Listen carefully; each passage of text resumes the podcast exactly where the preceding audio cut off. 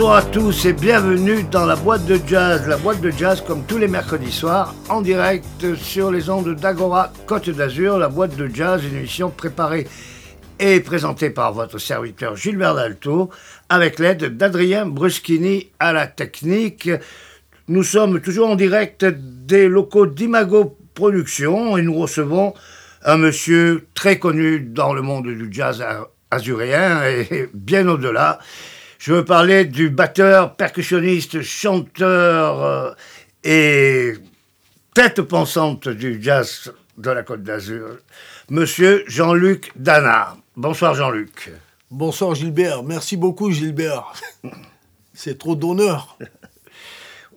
Au contraire, c'est un honneur pour nous de te recevoir encore une fois, mon cher Jean-Luc, dans cette émission. Et on va commencer par euh, ton parcours que tu nous, nous résumer euh, très rapidement, parce qu'il est très long, ton parcours en tant que musicien de, sur la Côte d'Azur. Ça fait combien de temps que tu joues? Ouh là là euh, Cinquantaine d'années, quelque chose comme ça euh, ouais, Moi j'ai commencé à jouer à l'âge de 15 ans. Donc j'en ai maintenant 66. Oui, c'est donc, je me trompais pas, une cinquantaine d'années. Ah voilà, tu vois. Nous y voilà.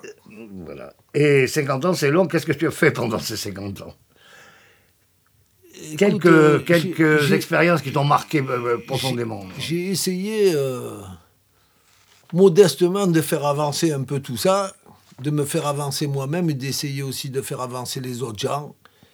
Et, euh, et puis après, bon, comme tout le monde sait, j'ai joué avec nombre d'artistes euh, avec qui j'ai j'ai eu vraiment un grand plaisir de jouer. Et puis euh, maintenant, euh, comme, comme maintenant c'est, on, on est aujourd'hui, euh, on, on va parler de ce qu'on va faire maintenant. Parce Voilà. que ce qu'on a fait auparavant, c'est fini. C'était très bien, mais c'est fini. Maintenant, je préfère qu'on parle de ce qu'il y a à venir. Justement, nous allons en parler. Je vais juste euh, citer entre, entre des milliers d'autres quelques musiciens avec, avec lesquels tu as joué. On peut parler d'Eddie Louis, on peut parler de, de plein de monde, en fait. Euh, Bernard Lubat, je sais plus. Ouais, Richard Galliano. Mmh. euh, euh, j'ai joué aussi avec Angelo Debar, avec Barney Whelan, avec Daniel Goyon, avec Bunny Brunel, avec euh, Jean-Paul et André Secarelli, avec euh, Fred Dolnitz. Oui. Que nous recevons la, la semaine prochaine, d'ailleurs. Voilà. Voilà, quelques noms que vous connaissez tous si vous écoutez cette émission, que vous êtes amateur de jazz amateur de jazz dans la région. Et vous connaissez bien sûr Jean-Luc Dana, et comme il nous le, disait lui-même, le passé c'est le passé, parlons du présent et de l'avenir. Alors le présent, qu'est-ce que c'est Jean-Luc? En ce moment, quelles sont tes occupations? Alors, en ce moment, j'ai j'ai la chance de jouer avec euh, une chanteuse berbère. Et euh, je dois dire que ça faisait assez longtemps que je sortais pas de scène aussi satisfait que, lors de ces concerts. Et, euh, d'ailleurs, je pensais euh, qu'on aurait pu écouter une musique de cette chanteuse qui s'appelle Sabsina. Et à, à- à- à part ça, j'ai un trio avec euh, Eric Sampé. Oui. Et on avait le trio avec notre frère Marc qui est parti. Donc on va trouver un contrebassiste pour les concerts à venir. Et je joue dans un autre trio aussi avec Robert Percy. Et c'était aussi Marc qui jouait là. Donc on- Alors tu vas nous dire euh, quelques mots sur euh, Marc Payon, qui était une grande perte pour la musique. ouais, Marc Payon, euh, c'était un gars avec beaucoup de cœur qui a soutenu nombre de gens. Moi y compris.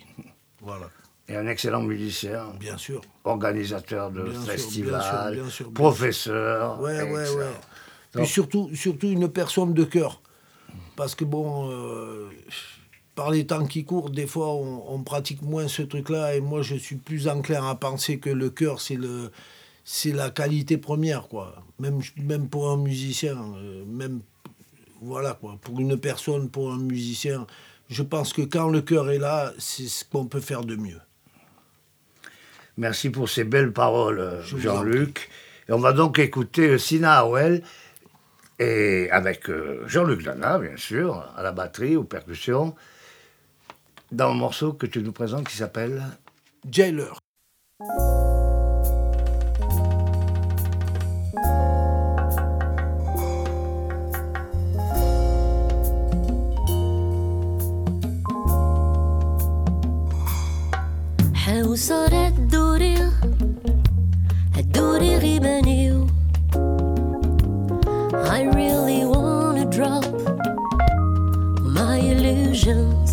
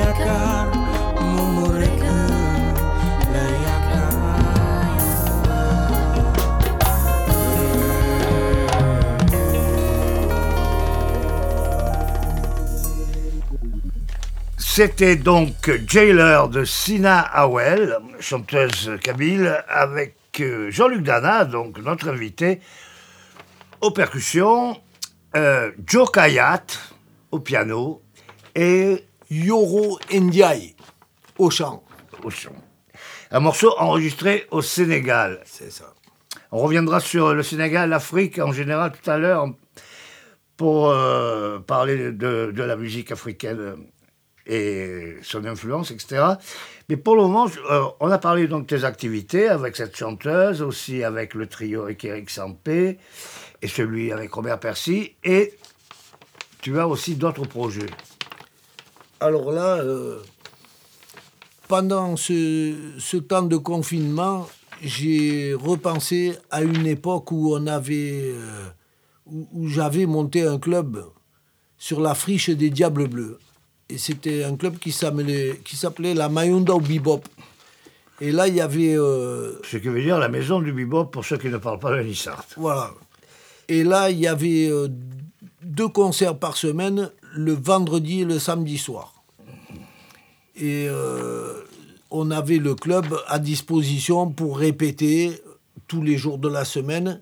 et on ouvrait les répétitions au public Belle chose. pour que les gens puissent voir euh, comment ça se passe avant qu'on leur présente euh, le, Le produit fini. le produit- le- l'affaire finie, quoi, la musique Mmh, finie. ouais. Donc, euh, j'ai- pour projet de remonter euh, cet endroit-là. Je vais essayer de voir pour, pour une salle aux anciens abattoirs de Nice, parce qu'il y a déjà des artistes qui sont là-bas. Et j'aimerais bien recommencer ça, parce que j'ai aussi rencontré au conservatoire nombre de musiciens euh, très talentueux. Et le conservatoire, à 7 heures, il ferme ses portes. Donc après, ça veut dire que le soir, on ne peut plus jouer là-bas et il n'y a pas de lieu pour se retrouver, pour buffer avec tous ces plus jeunes et échanger des choses. Parce que nous, on a des choses à leur apprendre et eux aussi. Parce qu'ils sont au courant de toutes les nouvelles tendances et nous, un peu moins. Bon, moi, Évidemment. je leur fais écouter West Montgomery, mais eux, ils me font écouter euh, cet organiste qui joue terrible, là, qui joue avec euh, Snarky Puppy. Corey Henry. Voilà, Euh, voilà. Eux, ils m'ont fait découvrir ça et, et bien d'autres choses Mm. encore. Donc, euh, ça, ça va être bénéfique pour nous tous. Et j'ai, j'ai Des ce- échanges, en fait. Voilà, Ah, j'ai, j'ai- j'ai ce projet-là. Et puis, d'une autre part, à l'époque, quand il y avait des concerts à Nice, on pouvait inviter les musiciens qui avaient joué, qui souvent nous demandent où est-ce qu'on peut aller. On pouvait les inviter chez nous, leur payer des coups à boire parce que c'est chez nous, on est tranquille. Donc tout le monde est content, on pouvait continuer les bœufs jusqu'à pas d'heure. Il y en a même, ils ont joué jusqu'au matin. Et après, on les a ramenés à l'avion, ils sont repartis. Magnifique. Donc voilà, euh, voilà, c'est euh, c'est- c'est un projet quoi. J'ai- Je pense que je vais tout faire pour euh, pour remettre ça en route. pour le mener à bien. Ouais, euh, pour avoir une maison pour nous quoi. C'est une belle, euh, une belle idée, un beau projet en tout cas. Mais puisque tu nous as parlé de Wes Montgomery, ben, je sais que c'est un musicien qui te tient à cœur. On va l'écouter donc. D'accord. Mais tu peux nous dire pourquoi Wes Montgomery te tient à cœur avant ça? Ah, Wes Montgomery, il me tient à cœur parce qu'il touche mon cœur. voilà, c'est la seule raison. On écoute donc euh, Wes Montgomery dans ses Polka Dot et Moonbeams. C'est ça. Un grand standard du jazz, Polka Dot et Moonbeams, interprété par euh, Wes Montgomery, choisi par notre invité Jean-Luc Dana.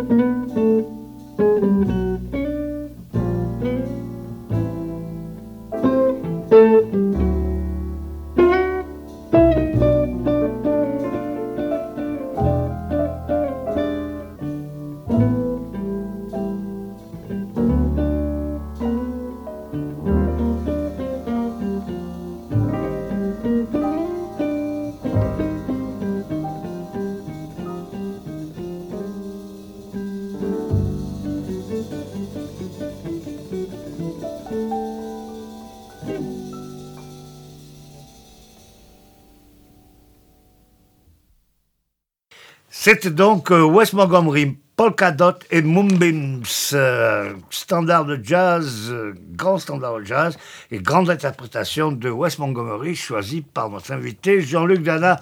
Jean-Luc Dana qui est là avec nous dans le studio d'Imago Productions pour cette émission de la boîte de jazz. Alors, on va continuer avec Jean-Luc, nous a parlé de ses projets de la Mayune du Bebop qui devrait euh, voir le jour, nous l'espérons en tout cas très fort. C'est un projet important euh, de la part de Jean-Luc et justement je veux lui demander qu'est-ce qu'il pense euh, de la scène niçoise actuelle, des musiciens qui, qui jouent ici, niçoise ou de la côte en général. Hein. On peut parler de Cannes, Grasse, Villefranche, etc., Monaco, Bien enfin, sûr, etc. bien sûr. Et est-ce qu'il voit de l'avenir pour cette musique ici? Alors tu peux dire tout ce que tu as sur le cœur, vas-y, explique ton point de vue. Mais moi, mon point de vue, il n'est pas bien compliqué. Comme je suis un peu vieux. Non, moins jeune, moins jeune. Bon, alors, comme je suis un peu moins jeune, je- j'étais redescendu à Nice quand mon fils est né en 1990. Et euh, je jouais à cette époque-là en trio avec Bibi Rover et Roland Ronchot, deux super musiciens. Et l'autre jour, j'ai répertorié le nombre de clubs dans lesquels on jouait à cette époque-là. Et depuis Menton jusqu'au début du Var, j'en ai compté 17. Pas mal. Donc la chose que je veux dire, c'est que aujourd'hui, des 17, on est tombé à 2, peut-être 3, en faisant un petit effort. Et euh, on n'ira pas plus loin. Donc, euh, donc je suis vraiment au regret pour tous les gens qui, essaient de, composer, de répéter et, de, travailler la musique parce que finalement, on n'a plus de débouchés. Et c'est aussi pour ça que je veux aussi remonter la maison du bebop parce que ici, il y a des endroits où on peut jouer. Les endroits où on peut jouer, il y a beaucoup d'hôtels, il y a beaucoup de choses comme ça. C'est pas des endroits vraiment pour jouer la musique. C'est des endroits pour gagner sa vie. Mais on peut pas jouer nos compositions, on peut pas jouer ce qu'on a à jouer. Il y a des trucs que ça passe pas dans ces endroits-là. Il faut être habillé d'une certaine manière. Moi, par exemple, j'ai plus de costume depuis longtemps, donc je peux plus faire ce truc-là. peux plus jouer D'ailleurs, j'ai jeté le costume pour ne plus faire ces trucs-là. Et, euh, et voilà, mais c'est vrai que c'est devenu compliqué. À l'époque, on pouvait jouer, on jouait quatre fois, cinq fois dans la semaine, ça nous arrivait couramment. Maintenant, quand on a joué cinq fois par mois, on a fait un miracle.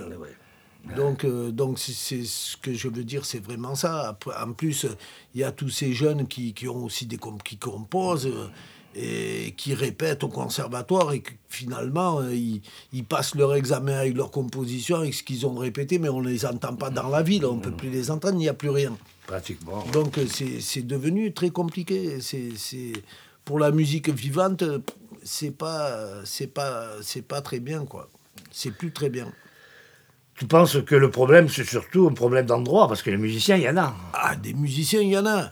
Il y en a beaucoup, Il y en a. de très talentueux, il y a des gens qui composent des, des, des choses magnifiques, mais euh, bon, euh, ici, euh, nous, on ne peut pas trop compter sur les gouvernements pour donner un coup de main avec ça, parce que c'est pas, on est des- dans des endroits touristiques, l'endroit, il- le- le- l'argent passe ailleurs, donc euh, ça fait que ça va, on peut pas, on, on va pas compter sur eux. Mais euh, à- voilà, à l'époque, il y avait quand même plein d'endroits où les, on pouvait jouer ce qu'on avait à jouer sur ces scènes-là. Et aujourd'hui, c'est plus possible, quoi. Donc euh, voilà. euh, J'espère que, que les choses vont avancer à ce niveau-là, quoi. Parce que moi, de mon point de vue, j'ai vu au cours de ces années beaucoup de jeunes musiciens sortir du conservatoire, entre autres, excellents, des jeunes de 20 ans, 25 ans, euh, terribles, qui ont eff- effectivement, euh, un à un, euh, au, fur et à mesure, ils partent tous ailleurs. hein. À Paris, à Amsterdam, à New York, à- que sais-je, de, de partout, mais il n'y a pas beaucoup qui restent à Nice parce que c'est très difficile pour eux, sortis de deux, trois endroits qu'on connaît, qu'on ne va pas nommer euh, forcément, mais que- que- même euh, deux ou trois à Nice, un à Cannes, un à, à Villefranche, etc. Ça vite, on a vite fait le tour. Comme tu clair, disais, si ces jeunes, ils arrivaient à jouer cinq fois par mois, c'est énorme. Nous-mêmes, Oui, vous, Nous-mêmes. Oui. c'est pareil, c'est pour tout le monde pareil. Donc les, je- les jeunes comme les plus anciens, euh, c'est pas, c'est pas, c'est pas bien brillant quoi. Et puis euh, je, je voudrais dire aussi que même, même ceux qui vont sur Paris, euh, c'est compliqué de, de gagner sa vie. Nous, on n'est pas, on n'est pas né dans un pays de la musique. Je veux dire, euh, à New York, il y a plein de clubs, les gens jouent, même dans les jardins, dans les rues, dans le métro. On, on leur permet de pouvoir jouer de, de partout de la musique. Ici, on ne peut pas faire ça. Ici, si on joue de la musique dans la rue, on, voit arriver la police qui nous disent qu'il faut qu'on s'arrête. Il faut Donc, l'autorisation, Donc voilà, voilà. il faut l'autorisation. Bon, tu voulais parler de l'Afrique. Bon, quand je vais en Afrique, ouais. euh, c'est pareil. Jusqu'à 4 heures du matin, les mecs, ils, ils envoient le bousin grave. Il n'y a personne qui vient dire Ouais, mais eux, ils font quoi? Donc, euh, donc euh, c'est pas c'est pas pareil quoi. Quand on est dans un pays de musique ou pas, ça ça change tout. Même pour nous autres musiciens, Oui, je sais que quand j'ai atterri dans ces pays-là de la musique, les gens m'ont reconnu sans problème. Ils, ils savent que je suis musicien, ils savent que j'ai un truc dedans, que je suis habité par cette chose-là. Alors que même, même dans mon propre pays, des fois. Eh oui, on n'est pas prophète dans son pays, on dit Ah ouais, ouais, ben là, c'est- en effet. En effet, encore moins. Alors, on va écouter euh, quelqu'un que tu as très bien connu, puisque, c'est ton choix, quelqu'un qui, lui, a connu la grande euh, époque des clubs à Paris, où à l'époque, on pouvait énormément jouer. Et comme euh, notre regretté ami François Chassanit aussi a co- connu cette, époque, on va écouter donc, choisi par, par toi-même, par Jean-Luc Zanin, Eddie Louis, organiste euh, phénoménal. Oui, oui, fa- fantastique musicien, fantastique compositeur et fantastique être humain. Oui, tout à fait. Parce que pour moi, ce truc-là, euh, c'est vraiment du- d'une grande importance. Je, je- je sais que il y a beaucoup de gens avec qui j'ai pu jouer, travailler, euh, et, et après on se perd de vue, on se voit plus, euh, ou alors euh, bien souvent c'est moi qui les appelle, pas trop eux. Pas, Eddie, lui, euh, quand ça faisait un certain temps que je ne l'avais pas appelé, je voyais sonner mon téléphone, il y avait marqué Eddie. Donc il prenait de mes nouvelles à savoir si on va bien, si je vais bien, si toute la famille est là. Puis il était vachement rigolo, tu vois. C'était, c'était une super ambiance, le gars-là, quoi. C'était terrible. Ouais, je regrette beaucoup Eddie, quoi.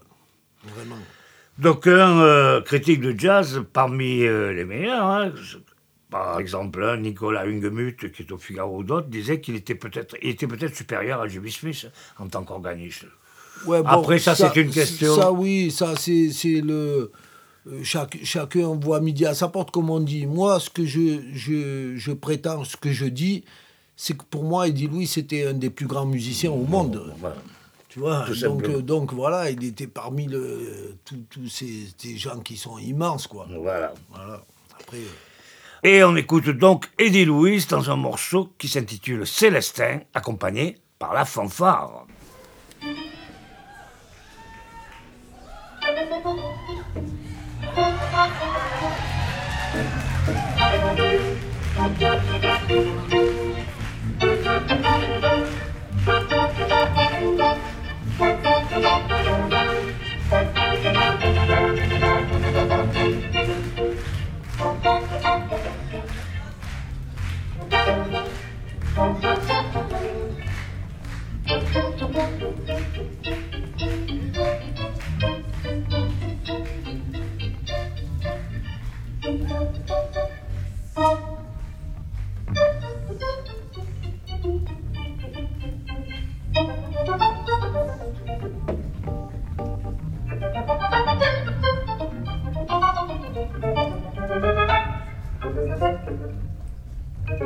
Thank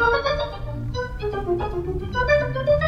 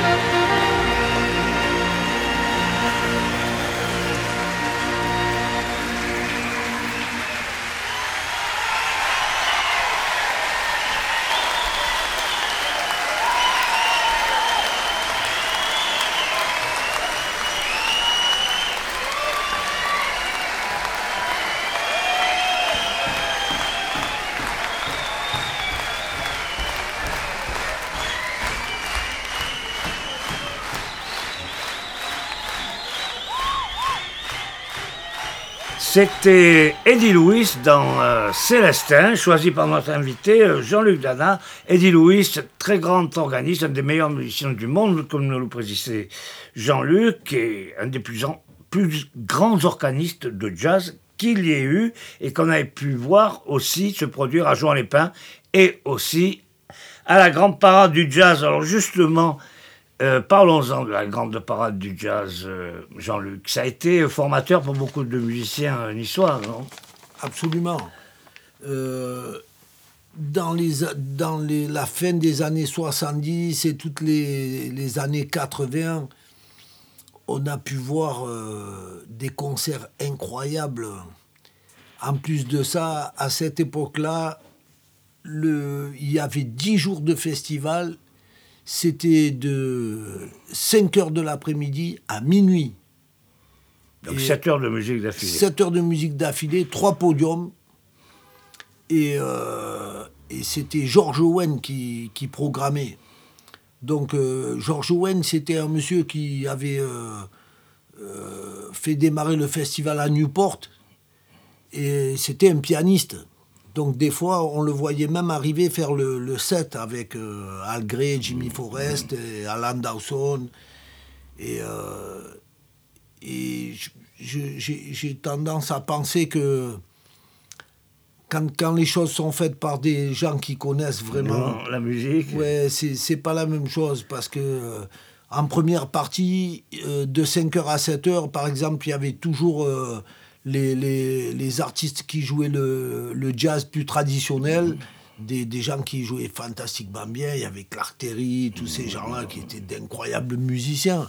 Et après ça, euh, alors il arrivait Herbie Hancock, Wayne Shorter, tout, tout, euh, Jazz tout- moderne, voilà, hein. toute, l'époque de jazz moderne, Chick Corea, Euh, Jazz fusion même. Ouais, ouais, bien sûr, bien sûr, bien sûr, bien Joe Zawinul, machin. euh, même, même il faisait jouer Youssou N'Dour, il faisait jouer, j'ai vu là-bas Hermeto Pascual, Chico Buarque, Ah oui, Milton Nascimento, ouais, il, ouais. il faisait aussi passer les Cubains. J'ai pu écouter Celia Cruz avec Tito Puente, Fabuleux. Mongo Santa Ouais, Maria. ouais, On a vu des concerts, mais c'était des trucs incroyables, quoi. Et beaucoup de blues, il faisait passer beaucoup de blues, les, les vieux- les vieux Tous les grands artistes. Pour Peu- rappeler la tradition peut-être. Non, peu, peu importe, parce que finalement, finalement, toutes ces musiques-là, c'est de la musique noire. Oui. Parce qu'après, après, aux États-Unis, ça a donné ça, à Cuba, ça a donné autre chose, au Brésil, ça a donné un truc différent. C'est tout parti de l'Afrique, cette musique-là. Voilà. Après, euh, après, ça s'est mélangé avec les harmonies qui, qui étaient euh, arrivées de l'Europe et tout ça. Mais au départ, bon, on peut, on peut constater que beaucoup, beaucoup de musiciens de jazz, euh, c'est des Afro-Américains, quoi. Oui, euh, C'est euh, quand même en, en- en majorité. Et, et on a vraiment eu la chance de, de- de- de vivre ces époques-là. Euh, on a pu écouter l'orchestre à Jaco Pastorius, des trucs euh, incroyables. Euh, euh, comme- comment on appelle ce, ce truc? Jazz Crusader. si- Oui, avec Joe Sample. C'était terrible. Eh ben, J'y étais, j'ai vu. Voilà, voilà. Bah, tout ça. ouais. Voilà, c'est- c'est c'est incroyable. Et, et moi, je, je joue de la batterie et j'ai jamais pris de cours de batterie de toute ma vie. J'ai étudié la caisse claire classique au conservatoire et après, tellement il y avait de gens qui jouaient, tellement on pouvait regarder les autres, oh, on, on écoutait ça et on, on cherchait notre truc jusqu'à on, on trouve qu'est-ce qui convient pour nous pour jouer ce- cette musique-là. Donc euh, heureusement qu'on avait eu tout ça. Parce que maintenant, ils ont quand même les conservatoires, il y a tous les trucs sur À Internet. l'époque, ça n'existait pas. Il À n'y avait pas de classe de jazz non, non, non, non, non, pas du tout. Il y avait que la, la Ouais. classe classique. On apprenait la caisse claire classique, les marches napoléoniennes et tout ça pour la technique, en fait. Et après, après, pour ce qui était de la batterie, vraiment, on a dû se débrouiller. Mm. Moi, j'ai j'ai fait ça comme ça, quoi. Et, euh, et, et aujourd'hui, euh, aujourd'hui, le truc qui s'est perdu, il s'est déjà perdu, je, je pense, quand, euh, quand les gens ont fait que George Owen parte. Oui. Parce qu'en fait, c'était lui qui connaissait faire marcher ça. On peut pas, on peut pas. C'est comme si on fait partir Gilles Evans de son orchestre et, Oui. et ça marche pas. Marche C'est- pas. C'est le mec qui, c'est lui, c'est lui le pilote du truc quoi. Si on enlève le pilote dans l'avion, on va avoir un accident. Et je crois que c'est ce qui, Je crois que ce qui s'est c'est ça qui s'est passé, quoi, finalement. Ils ont, ils ont arrêté ça et. Ils ont enlevé et- le pilote et de l'avion et l'avion s'est craché. Voilà, c'est ça. On peut dire que George Wayne aussi, c'était euh, c'était un homme qui avait euh, un sacré parcours hein, quand même. Il, avait- il, avait mon- il était pianiste, comme tu l'avais dit. Il avait monté le festival de Newport. C'était un premier d'ailleurs à avoir fait de- venir des musiciens, bien avant que maintenant, des, des musiciens euh, étrangers au monde du jazz, puisque à Newport, il avait quand même euh, programmé Jimi Hendrix en 1967, Bien sûr, bien 68, sûr, des choses comme ça. Il était quand même ouvert à plein de choses. Ouais, c'est la musique noire, c'est c'est Mm. la racine, c'est la même, quoi. Et d'ailleurs, lui, lui-même s'était marié avec une afro-américaine dans les années 50, parce qu'à l'époque, c'était pas évident, un couple mixte. Il y avait cer- certains États, ils ne pouvaient pas y aller. Ah oui. Ils ne pouvaient pas y aller. Ils pouvaient que rester à New York, des endroits comme ça. Et puisqu'on peut dire quelques mots sur l'actualité, on ne peut pas dire qu'en ce moment, c'est beaucoup changé quand même, vu ce qui s'est passé euh, récemment. C'est un autre débat et à nos confrères de RFI, etc., qui sont là pour analyser la situation internationale et Ouais, politique. Nous, on est là pour parler de musique, mais C'est bien triste quand même, quoi. C'est bien de triste voir quand des même. choses comme ça. surtout à notre époque. On s'en passe, Ah, passerait volontiers. dans des, des circonstances euh, pareilles, en plus, après ce que l'éca- l'épidémie qui nous a frappé, etc. C'est quand même triste euh, euh, de voir tout ça. Bien sûr. Enfin, on va revenir à la musique et au festival de jazz, donc qui a donné beaucoup d'espoir à beaucoup de musiciens pour jouer du jazz. Bien sûr, bien sûr. Puis pour, jouer de la musique en général, parce que euh, nous ici, bon, moi par exemple, j'ai j'ai joué une année avec Barney Whelan. Après, il y a des gens qui sont arrivés du Brésil qui cherchaient des accompagnateurs qui nous ont donné des disques à, à écouter pour pouvoir accompagner ces gens-là. Il y a les plus jeunes, ils ont joué avec les Cubains, tout le monde s'est mélangé. Ouais. Euh, la musique, c'est une grande chose. Finalement, euh, on arrive à, à- à se gérer dans toutes ces, ces sortes de musique, quoi.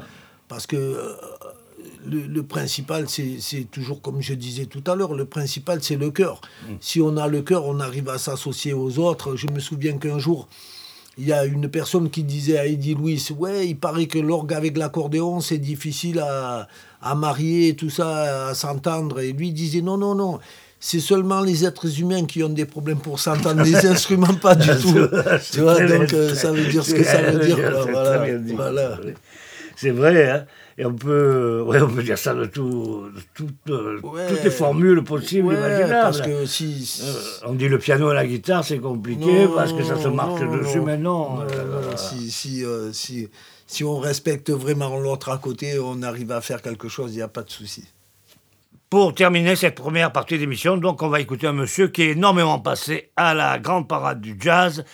C'est Miles Davis. On va écouter un extrait de Milestones avec John Coltrane au saxophone et on se retrouve tout à l'heure après les infos. À tout à l'heure.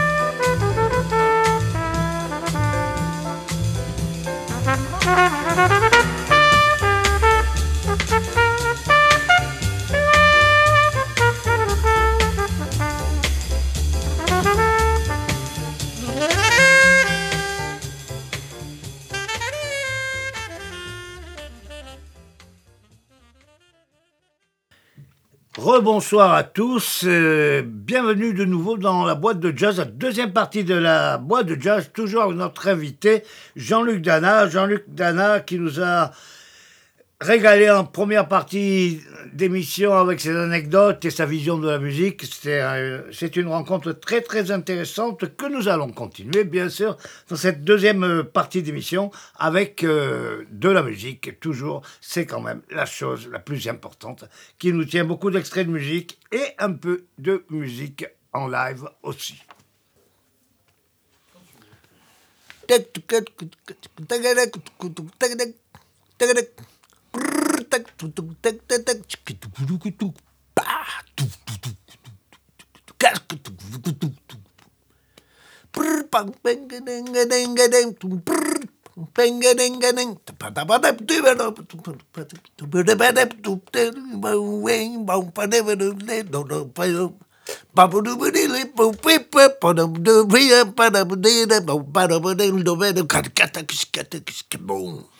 Hep pum, bum, bip, tukum, bum, de, pum, bum, bip, pat bu de de, pat bu de de le de te, pe, de le bo pe pe pe pu de de de, pu pe pe de de pu, de ye ye, pa de be don don don whip,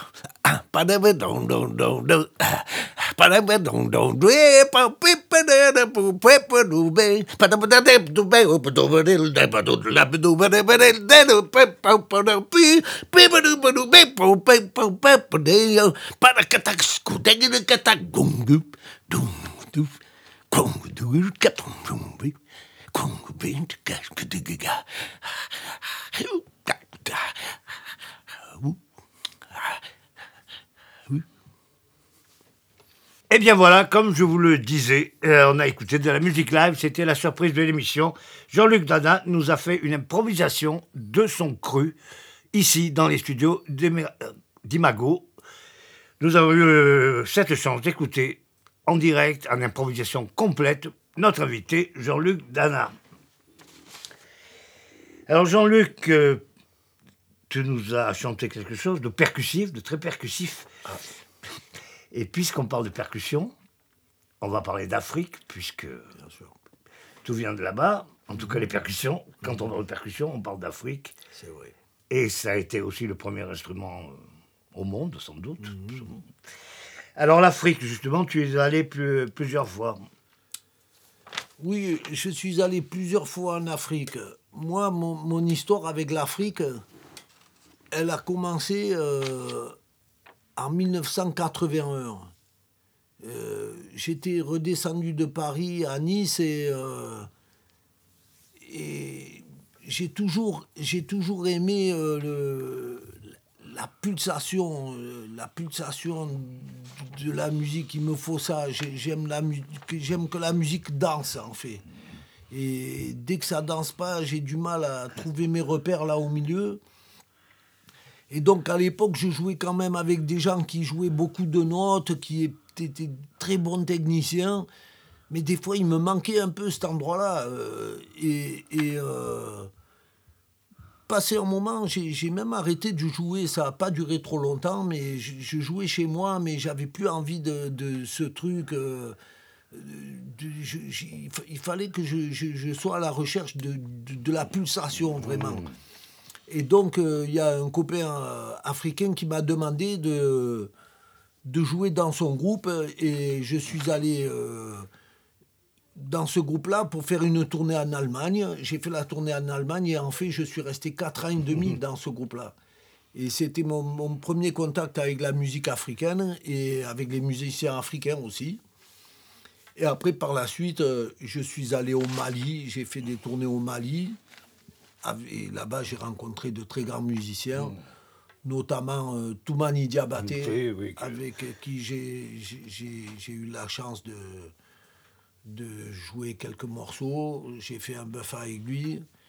Et, euh, et euh, assez récemment, j'ai j'ai fait une- aussi une tournée avec un chanteur sénégalais et un maître percussionniste, un maître tambour sénégalais, c'est Souleymane Faye et Moustapha Sissé, qui faisaient partie de, d'un orchestre fameux de, la musique sénégalaise, qui s'appelle Ralam. Ah, Ralam, oui, très connu dans les années 80-90. C'est ça. Et, et, euh, j'ai vraiment beaucoup aimé jouer avec ces gens-là. Moi, j'ai joué de la basse dans ces concerts-là. Je joue de la guitare basse aussi. J'ai- J'aime beaucoup cet instrument-là. Et euh, récemment, je suis retourné au, Sénégal avec Sina Awel. Et euh, ça faisait un petit moment que j'étais pas allé en Afrique euh, et j'ai eu l'impression que ça m'a soigné. J'aime beaucoup l'ambiance des gens, j'aime beaucoup la simplicité des gens. Il y a un peu des enfants de partout, tout le monde a le sourire malgré que ce soit pas facile. La musique est partout. euh, puis j'ai- j'ai- j'ai- j'aime bien la gentillesse, quoi. Oui. Parce que quand j'ai grandi, mes, mes grands-parents, c'était des gens qui étaient très gentils, comme on dit, c'était des bonbons, ces gens-là. Et, et après, d'un coup, euh, c'est devenu plus sauvage. Ouais, et la- plus dur. ouais, le, le truc de la sauvagerie, c'est pas trop mon truc. Donc quand je retourne en Afrique, c'est, comme si je vois cette époque-là de mes grands-parents. Je retrouve des gens, c'est des bonbons. Et ils sont tellement gentils, tellement souriants. euh, On se sent vraiment mieux. Donc Oh, ça, m'a soigné, ça soigné un peu. On a connu ça tous les deux, oui, moi Voilà, aussi. voilà. euh, Ouais. à l'époque, dans la région, Ouais, les- il faut le dire, c'était des immigrés, des enfants Ouais. italiens, etc. Bien sûr, bien sûr. Et il y avait toute une faconde bien méditerranéenne, bien du sud, que, Ouais. tu as dû retrouver là-bas. Bien sûr, ouais, ouais. C'est pour ça que j'aimais beaucoup Eddie aussi, parce qu'il avait ce truc-là. Ouais. Il avait ce truc-là, il était d'une extrême gentillesse. Alors, on parlait d'un monsieur que hum, nous connaissons tous bien ici, à Chicago, et avec qui tu es aussi allé en Afrique, et avec qui tu collabores dans le groupe de Sinawel. On va parler de Joe Kayat. Ah oui. Joe Kayat, je, j'allais le solliciter son père pour qu'il le laisse sortir. bon. Parce qu'il faisait partie pas. de, de- d'un groupe que j'avais formé euh, il y a quelques années. Et lui, il avait seulement 17 ans. Normalement, il ne devait, pas- il devait pas rentrer dans les clubs avec nous pour pouvoir jouer. Eh oui. Mmh, Donc, comme il était déjà grand et costaud, ça se voyait pas trop qu'il était plus jeune. Et j'allais, son père me disait Bon, écoute, euh, tu t'amènes Joe, mais il faut vraiment que tu fasses attention à lui. Je disais Monsieur Kayat, ne vous inquiétez pas, il n'y a pas de souci, je m'occupe, je vous le ramène. C'est ça. Ouais, dans les bonnes conditions. Et donc, euh, Joe, je le connais depuis là, quoi. Ah oui, ça fait un- Ouais, un bail. ouais, ça fait vraiment très longtemps. Et, et depuis là, je le soutiens. Je soutiens sa démarche et, et ses compositions. Et là, il vient d'enregistrer euh, un disque. euh, Avec Avishai Cohen, ouais, il y a Avishai Cohen qui a joué qui deux- est invité dessus. oui, oui, qui a joué deux titres avec eux sur l'album. Et, euh, et voilà, il est en- ils sont en train d'ailleurs de finaliser cet album-là et qui va sortir dans, dans pas très longtemps, qui est vraiment magnifique. Il nous en a parlé, Joe, oui, il nous a parlé de mois de juillet, je crois, quelque chose. Puisqu'on Ouais, l'a reçu euh, il y a quelque temps. Et, et vous avez collaboré. euh, Ouais, nombre de fois. Nombre de sûr, fois, Bien voilà. sûr, bien sûr. D'ailleurs, on a fait euh, une fois, on a joué sa musique en trio avec euh, Mustapha Sissé, avec Tafa, au théâtre Lino Ventura. On avait fait euh, la première partie de, je sais plus qui. Ah si, si, du fils à Fela, à Femi Kuti. Femi Kuti. Voilà. Alors, ben, on va écouter un morceau de Joe Kayat sur lequel tu joues. Oui. Et ça vous euh, résume bien tous les deux, puisque vous êtes Nissart, tous les deux, niçois, et vous aimez beaucoup tous les deux l'Afrique. Ah oui. Alors, cette composition de Joe Kayat, qu'on va écouter tout de suite, avec Jean-Luc Dada, à la batterie ou aux percussions? À la batterie. À la batterie. Une composition de Joe Kayat qui s'appelle Africa Nissart.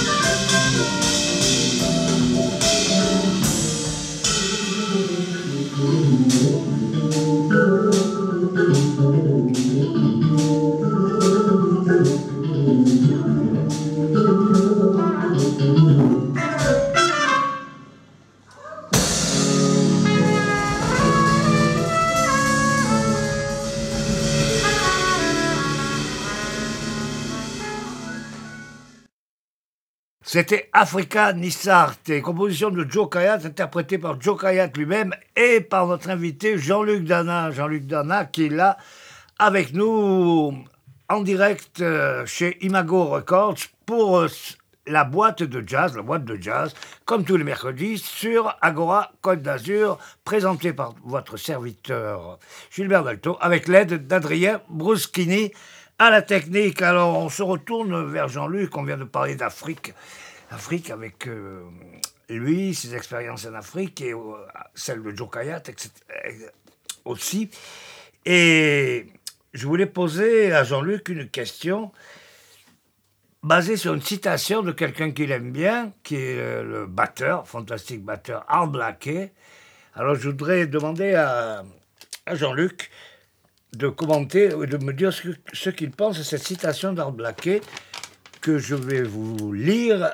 Excusez-moi, il faut que je retrouve mon papier. Voilà. Le jazz est une musique essentiellement américaine. Elle n'est pas africaine, quoi qu'on puisse en dire, et ce n'est pas non plus européen. C'est profondément américain. C'est peut-être la seule forme d'art purement américaine que nous avons donnée au monde. Art Blakey. Voilà. Qu'est-ce que tu penses de cette citation d'Art Blakey À moi, de toutes les façons, euh, j'ai rien à penser de ça. C'est lui qui, Mmh. qui, qui voit. C'est son truc à lui, quoi. Donc, euh, moi, je, je, je respecte le monsieur là. Mmh. euh, Je, je respecte ce qu'il a joué euh, et ce qu'il a dit. Et j'ai aucun souci avec ça. C'est bon. Voilà, quoi. Après. euh, A-t-il raison, a-t-il tort Ouais, bon, après, c'est c'est un peu, un peu. Après, moi, moi je peux pas discuter du jazz. Oui, Moi, je veux dire, je joue de la musique, oui. mais eux, eux, ils sont nés dans la patrie du jazz. c'est- C'était le, le moment là où, où ça, où se jouait ce truc-là. Donc, euh, donc, ça leur appartenait, quoi. Je vois maintenant les, les nouvelles générations de musiciens américains. On a parlé tout à l'heure de Snarky Puppy et Oui, tout ça, qui sont des musiciens fantastiques. Mais bon, euh, maintenant, le, le- le truc, il est parti dans d'autres directions. Oui, oui, Donc après, c'est eux qui peuvent parler de la musique noire américaine. Moi, je suis pas. Moi, je peux parler de la musique niçoise, si vous voulez. C'est Le des truc noirs ni américains. Voilà, voilà, le truc que j'ai chanté tout à l'heure, c'est un truc de Nice. Si Voilà. vous voulez, voilà, ça, il n'y a pas de souci. c'est simple, c'est une bonne, euh, bonne réponse, excellente réponse à cette citation. Art Blakey qu'on va écouter d'ailleurs tout de suite. Il faut bien rendre- lui rendre hommage. Ah, c'est clair. Alors, euh, les fameux Jazz Messengers, une des meilleures formations des Jazz Messengers. Il y avait donc Art Blakey à la batterie, Benny Golson au saxophone, Lee Morgan à la trompette, euh, Jimmy Merritt à la contrebasse, Bobby Timmons au piano pour nous jouer cette composition de Benny Golson, Along Came Betty. Et comme dirait notre ami commun Fred Dolsnitz, qui appelle ce morceau souvent Allonge la cam Betty. Ce qui est dans le cas des jazzmen à une époque, à une époque je dis bien, pouvait être significatif. Along Came Betty par les Jazz Messengers Art Blakey.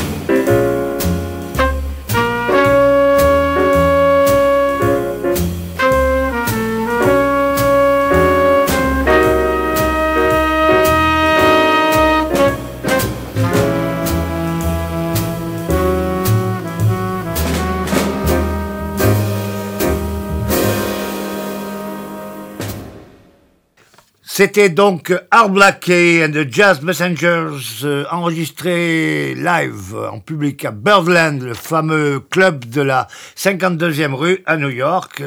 Art avec euh, Bobby Timmons au piano, Benny Golson saxophone, Lee Morgan à la trompette et Jimmy Merritt à la contrebasse. Composition de Benny Golson, Along Came Betty.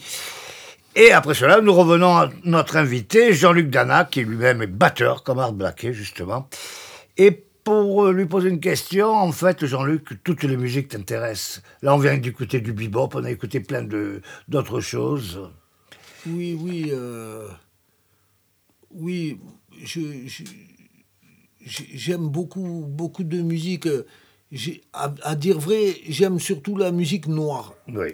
Parce que depuis que je suis plus jeune, euh, j'avais des copains à moi qui écoutaient des trucs de, dans- des Anglais ou des trucs de La rock. pop. euh, Ouais, la pop, le rock, même, même des groupes qui étaient, qui étaient sympas, où les gens jouaient bien. Mais euh, j'ai jamais trop accroché avec ces trucs-là. Et euh, je, je pré- je préfère la musique des, des Noirs. Quoi. Voilà. Donc euh, peut-être par rapport à la rythmique, au truc de la danse ou je sais pas quoi, mais, mais c'est mieux pour moi. Quoi. Je, je comprends mieux de quoi il s'agit. Et autrement, euh, oui, j'ai- j'aime beaucoup de musique, j'aime beaucoup la musique brésilienne, j'ai pu travailler avec de grands artistes de ce pays-là, j'aime beaucoup la musique cubaine, euh, j'ai vu aussi de- des super concerts de ces gens-là, je ne fais pas trop de différence entre les musiques. Le principal, c'est que le- ce qui m'importe le plus, c'est le feeling des gens, quoi. Que je sente le cœur au travers de ça et que, que je sente aussi qu'ils qui, qui, qui, qui m'aiment bien, quoi. Quand je les entends jouer, que si, si je sens qu'ils m'aiment bien, je suis content aussi. Ça me fait, ça me fait un peu en remontant. Et moi, j'essaye de faire pareil quand je joue aussi. De dire aux gens que je les aime beaucoup, que je- j'essaye de leur donner le mieux que je peux avec ce que j'ai, quoi. Et un groupe, euh, justement, qui était un peu entre le rock et la musique cubaine, c'était Santana. Oui, oui, Et tu aimes Santana? Bien sûr. Ouais. Et Santana, il a quand même un peu réussi à amener le, le public du rock, en, en général, vers la musique latine. On peut le remercier pour ça, quand même. Oui, oui, et puis, puis euh, Carlos Santana, c'est un mec avec un vrai feeling, quoi. Euh, des, fois, des fois, je dis aux guitaristes, je, je connais beaucoup de guitaristes qui jouent mieux de la guitare que Carlos Santana, Bien sûr. Mais par, par contre, pas mieux de la musique. Parce que au, au travers des quelques notes qu'il nous joue, Mmh. euh, il a touché le monde entier, le monsieur-là, quoi. Donc, euh, et puis, il a pu faire la tournée avec Wayne Shorter, Oui. qui est, qui est un savant. Non, oui, qui est un savant, absolument. Voilà, voilà, donc, euh, donc, donc on, retrouve de, de- la musique, c'est l'essence du truc. Après, après, après, il y a la, la connaissance. En Afrique, il y a des musiques où il y a seulement deux accords ou trois accords. Les joueurs de kora, il n'y a pas beaucoup d'harmonie, mais ça transporte. C'est incroyable ce qu'il y a là au travers. Et, tout justement, quand j'ai fait le bœuf avec Toumani Diabaté, au bout d'un moment, j'ai ressenti que c'était la même musique que la musique de Wes Montgomery ou que de la musique de John Coltrane. J'ai j'ai ressenti la, la racine commune de, de ces, de ces musiques-là, en faisant le bœuf avec Toumani, qui est un musicien extraordinaire. Qui est très connu d'ailleurs dans le Bien monde. sûr, bien sûr, bien sûr. C'est un des plus grands joueurs de kora d'Afrique. Alors tu dois penser, comme disait euh, Miles Davis, qui était un ami de Santana justement, puisqu'il parlait, il disait c'est pas la peine de jouer toutes les notes, il faut jouer les plus belles. Ah, c'est- pas facile. hein. On, on essaie, hein, on essaie, mais bon. Il faut. De toutes les façons, les plus belles notes, elles sont dans le cœur. Elles sont pour moi. Elles sont pas dans la tête. Dans la tête, on peut tout faire venir, mais, mais le problème, c'est qu'elles passent par le cœur. Parce que la connaissance, c'est un truc. Et après, la, la grande vibration, ça n'est une autre. Bien Pour sûr. moi, hein, je veux dire, ça n'engage que moi, hein, ce que je dis. Mais pour moi, c'est comme ça que ça, ça fonctionne. Donc tu, cherches en fait les musiques où tu retrouves cette vibration en fait. Oui, oui, oui, j'aime, j'aime, j'aime les gens qui ont du cœur. J'aime les, comme que dans la vie comme dans la musique, j'aime les gens qui ont du cœur. Et une fois, j'ai vu une interview d'Elvin Jones, le batteur du quartet de John Coltrane. Il avait 70 ans à cette époque-là, et il y a le, le gars qui l'a interviewé lui a demandé après John Coltrane. Et Elvin Jones, il a dit John Coltrane, c'est la personne la plus gentille que j'ai rencontrée de toute ma vie. Et je suppose qu'à 70 ans, Il en avait rencontré. il, a- il en avait rencontré. Et donc j'étais content qu'il dise ça parce que Coltrane, c'est une personne qui m'a vraiment touché au travers de sa musique, alors que sa musique, euh, apparemment, elle est vraiment compliquée. Mais, mais on peut la On recevoir. peut dire qu'elle n'est pas d'un abord facile. Oui, mais, Pour, mais pour le profane, enfin, pour- Oui, oui. surtout à la fin. Oui, mais, mais euh, ça n'empêche que ça doit passer par un autre endroit. Et, et, et ça, ça, ça arrive à nous convaincre aussi. Tout à fait. Je me souviens, une fois, il y avait une amie africaine chez moi et j'écoutais un truc de Coltrane et elle est restée coincée avec le truc. Elle m'a dit ça, c'est terrible ce machin-là. Et c'est pas une musicienne, hein, c'est une dame, non. Une dame, bon, en Afrique, ils sont tous dans la musique, ils naissent Oui, dedans, hein, bien mais, sûr. Mais euh, elle, était, elle était restée euh, prise par, par, par la musique de Coltrane, quoi, Ah carrément. ouais. Et moi aussi, hein, j'ai beaucoup aimé Coltrane et Santana aussi. Oui. Il dit que John Coltrane, c'est son maître. Ouais. Tu vois Dans le côté spirituel, surtout Santana, je Ouais, pense aussi. Mais, mais, mais, même, même musicalement, on peut, on peut avoir un maître et jouer carrément autre chose que ce qu'il joue le gars. Bien sûr. Parce que moi, Wes, euh, Eddie, Clifford, c'est mes maîtres de musique. Mais, euh, mais euh, je ne joue pas la même chose qu'eux. Je ne suis pas dans le même endroit. Mais par contre, j'espère jouer le même cœur qu'eux. Que- Et ça va pas être facile. hein. Et donner la même il chose va aux falloir, gens. Il va falloir que je me dépasse. hein. C'est pas fini. Eh ben, c'est un vaste programme. quoi. Eh, écoute, euh, Et on va, on va peut-être terminer cette émission. Merci Jean-Luc d'être venu. Merci Gilbert, merci aux gens qui, qui m'ont permis d'arriver là pour, euh, pour pouvoir euh, m'exprimer un peu et puis faire écouter un peu de musique que j'aime bien, que j'espère que d'autres gens vont, ont découvert aujourd'hui. C'est toujours un plaisir de te recevoir, de t'entendre, d'écouter ta, vision sur la musique. C'est toujours un plaisir. J'espère qu'il y a beaucoup de gens qui nous écoutent ce soir et qui vont euh, y réfléchir et méditer sur les belles paroles que tu nous as dites. Et on va se quitter avec un morceau que tu as choisi. C'est Clifford Brown que tu viens de citer, avec un autre grand batteur. On a écouté Art Blakey. L'autre grand batteur du bebop, on peut dire, c'est Monsieur Max Roach, le fameux quartet de Max Roach et Cli- Clifford Brown. Et tu nous as choisi le fameux morceau Joy Spring. Joy Spring, qui est devenu un standard depuis. Max Roach et Clifford Brown. On se quitte avec Max Roach et Clifford Brown. Merci encore, euh, Jean-Luc. On se, retrouve, on se retrouve la semaine prochaine, même heure, même endroit, avec euh, un ami à toi qui va nous rendre visite, qui sera à ta place la semaine prochaine. C'est le pianiste et trompettiste Frédéric Dolsnitz. Il sera avec ses amis du Herbie Evans Trio, Christian Pacchioli, euh, contrebassiste et Aléas Planato, batteur, que tu connais très bien aussi. Bien sûr, bien sûr.